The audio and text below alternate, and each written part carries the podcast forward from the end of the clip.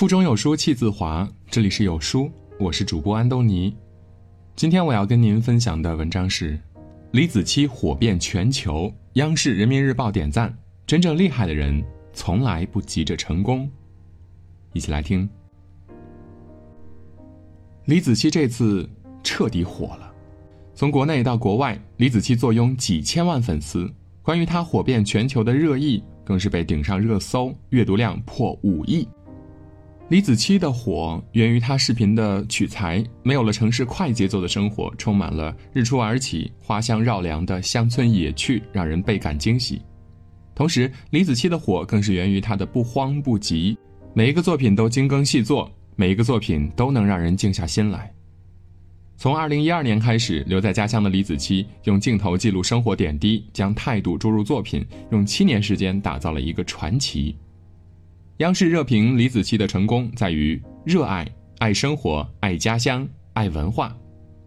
他的作品，我们中国人多多少少都会感到熟悉，而全世界各地的人还是了解有趣好看的中国传统文化，并纷纷夸赞中国人的勤奋聪慧，进而开始喜欢中国人，喜欢这个国家。不得不说，李子柒是一个奇迹，一颗平常心做出了国际文化传播的奇迹。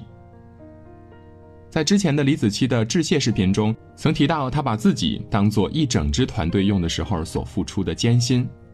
两万余条素材，来来回回开关四万次，按每条素材走二十五步来算，步行约二百六十公里。所有成功的背后都是日积月累，真正厉害的人从来就不急着成功。很多人渴求出名要趁早，赚钱也是越快越好。他们急着给人生设定了宏伟的目标，迎娶白富美，当上 CEO，走上人生顶峰，并匆忙地奔波在人生的道路上。正因为如此，当九零后全体要步入三十岁的时候，许多人开始焦虑了，感叹中年就在不远处，可我依然是个废物。在这种焦虑的裹挟下，一批人开始了创业之路，希望能够迅速成功。前不久，一名九零后创业者的帖子刷屏了。作者是浙大毕业的，有腾讯工作经历的九零后，他拉着腾讯的前同事开始创业了。他们通过寻找差异化，切入到了 AR 市场，并且成功找到了属于自己的蓝海。靠着强大的技术背景以及被很多人看好的发展前景，他们迅速获得了风投的追捧，获得了几千万元的投资。有了资本的加持，让这群有才华的人如虎添翼。五个人挤在十平米的办公室，通宵达旦的加班，充满了激情与希望。看着用户的好评和鼓励，让他们一度产生了可以迅速成功的错觉，于是他们更加急于求成，也更着急于产品变现。不过好景不长，产品很快就遇到了发展的瓶颈，他不但花光了风投的投资，还赔上了自己的全部积蓄。都说是急中生智。其实着急带来更多的是忙中出错。他为了给公司续命，修改了产品的策略，结果创业两年之后，他最终关闭了辛辛苦苦创立的公司。后来经过复盘，他在帖子中说，导致最后失败的原因有两个：追求高估值和超出可承受范围的市场推广，而根源就是太着急。人生最忌讳的就是用力过猛却半途而废，现实往往是你越着急就越焦虑。你以为你可以跨越按部就班，其实你是放弃了自我成长。你以为的唯快不破，其实只是自我安慰而已。贝佐斯认为，一切从长计议，不着急短期盈利才是他成功的关键。不管谁问他，你打算何时盈利呢？他的回答总是。不知道，我还没想过赚钱。我们只是想继续烧钱。就是这样的一个烧钱大王，曾经一度超越巴菲特、比尔盖茨，成为世界第一首富。保有最初的创新，正确看待失败。一方面在风险可控的范围内加速尝试，一方面注重积累，不期待速成。这也是亚马逊市场丛林的生存法则。正如七十四岁再次创业成功的褚时健说：“人生没有顶峰。”人生也不是一条直线，要一步一步踏实的走，不要太急了，要有耐心。快和慢中说，快是效率，慢是智慧。人生并没有所谓的在正确的时间做正确的事情，活在自己的节奏里，每分每秒都是黄金时区。活得太着急的人，容易急功近利，让自己陷入焦虑之中；而真正厉害的人，都懂得厚积薄发的道理。他们一直很努力，却从来不着急。一八九零年的九月九日，一位后来被叫做山德士的人在美国出生。五岁时，他的父亲突然病逝。开始真正体验人间冷暖。十四岁时，他辍学离校，开始了流浪生活。成年后，他依然活得窘迫。二十岁起，他当过电工、售票员、铁路工人，每一次工作都没能长久。三十岁时，他去保险公司卖保险，又因为与老板闹翻而辞职。后来又当过律师，但他三十二岁时，他又失业了。已过而立之年的山德士一无所成。是个标准的 loser，但是他却没有因为自己没出息而自暴自弃，也没有因此而着急。山德士似乎没有太在意他的年龄，依然奋斗不止。你以为山德士三十岁后会时来运转，人生开挂吗？错了，山德士三十岁之后变得更惨。三十五岁时，他开车路过一座大桥时，大桥钢绳断裂，他连人带车坠入河中，差点丧命。好不容易康复了，他却又失业了。之后，他还是卖力而又自信的生活着。他坚信，持久的积累终究会换来一个更高的段位。五十六岁那年，山德士收到一张支票，一百零五美金，是政府给他的救济金。那一刻，他意识到自己已经老了，到了该退休的时候了。可是，他并没有放弃。他带着一只压力锅，一个五十磅的塑料桶。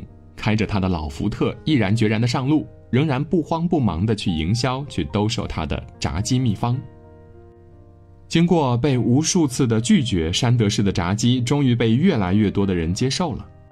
他逐步创办了自己的餐厅，并在短短五年内，在美国以及加拿大已经发展了四百家的连锁店。于是，全世界都认识了这位笑容可爱的肯德基创始人。山德士用他的努力和坚持，在六十岁以后给自己的人生写下了一个传奇。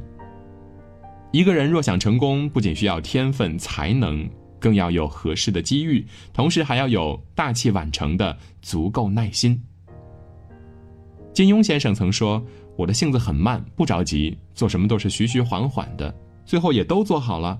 乐观豁达养天年。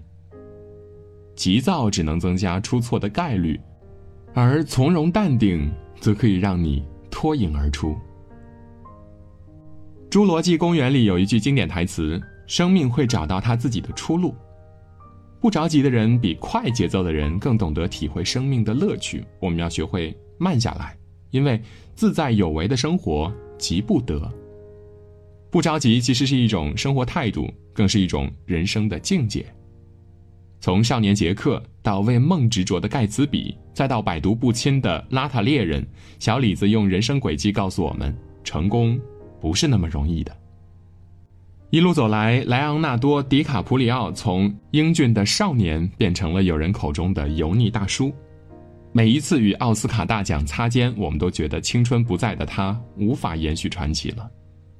然而，他在《荒野猎人》中。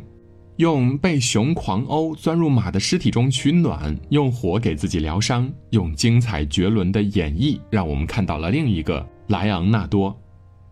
当青春不在，少年成名的他脸上布满了抬头纹，褪去了稚嫩，却唤醒了睿智，眼神中没有了天真，却闪耀着坚定的光芒。当青春已逝，中年的油腻猛然袭来，有很多人可能已经向生活妥协了。但是莱昂纳多却用坚持成就了心中的梦想，不慌不忙地化解了所谓的中年危机。著名漫画家朱德庸说：“我们这个时代对我们大家开了一场巨大的心灵玩笑，我们周围所有的东西都在增值，只有我们的人生在悄悄贬值。世界一直往前奔跑，而我们大家紧追在后。可不可以停下来喘口气，选择自己，而不是选择大家呢？”也许这样才能不再为了追求速度，却丧失了我们的生活，还有生长的本质。你要坚信，成功需要一个过程。慢就是快，慢就是在积累。《城南旧事》里有这样一段话：老师教给我要学骆驼，沉得住气的动物，看它从不着急，慢慢的走，慢慢的嚼，总会走到的，总会吃饱的。陈忠实写了八十多部报告文学，加上几十部短篇，才有了《白鹿原》的创作。马尔克斯创作《百年孤独》花费了十数年的心血。动画片《悬崖上的金鱼姬》中，为了展示一群水母从海底浮上来的十二秒动画，宫崎骏画了一千六百一十三张画稿。李佳琦的一句 “Oh my God”，月入六位数，背后却是每晚试色两百支口红。董卿说：“我永远没有长大，但我永远都没有停止生长。人生需要全力以赴，但是不能太着急。不着急的人生。”看似慢，却是另一种风景，因为好的人生，不怕大器晚成。好书伴读，让阅读成为习惯。长按扫描文末的二维码，在有书公众号菜单免费领取五十二本好书，每天有主播读给你听。如果你喜欢今天的文章，记得在文末点个再看，或者将文章分享至朋友圈，让更多的人和有书一起成长。我是主播安东尼。明天清晨，我依旧在有书等你。早安。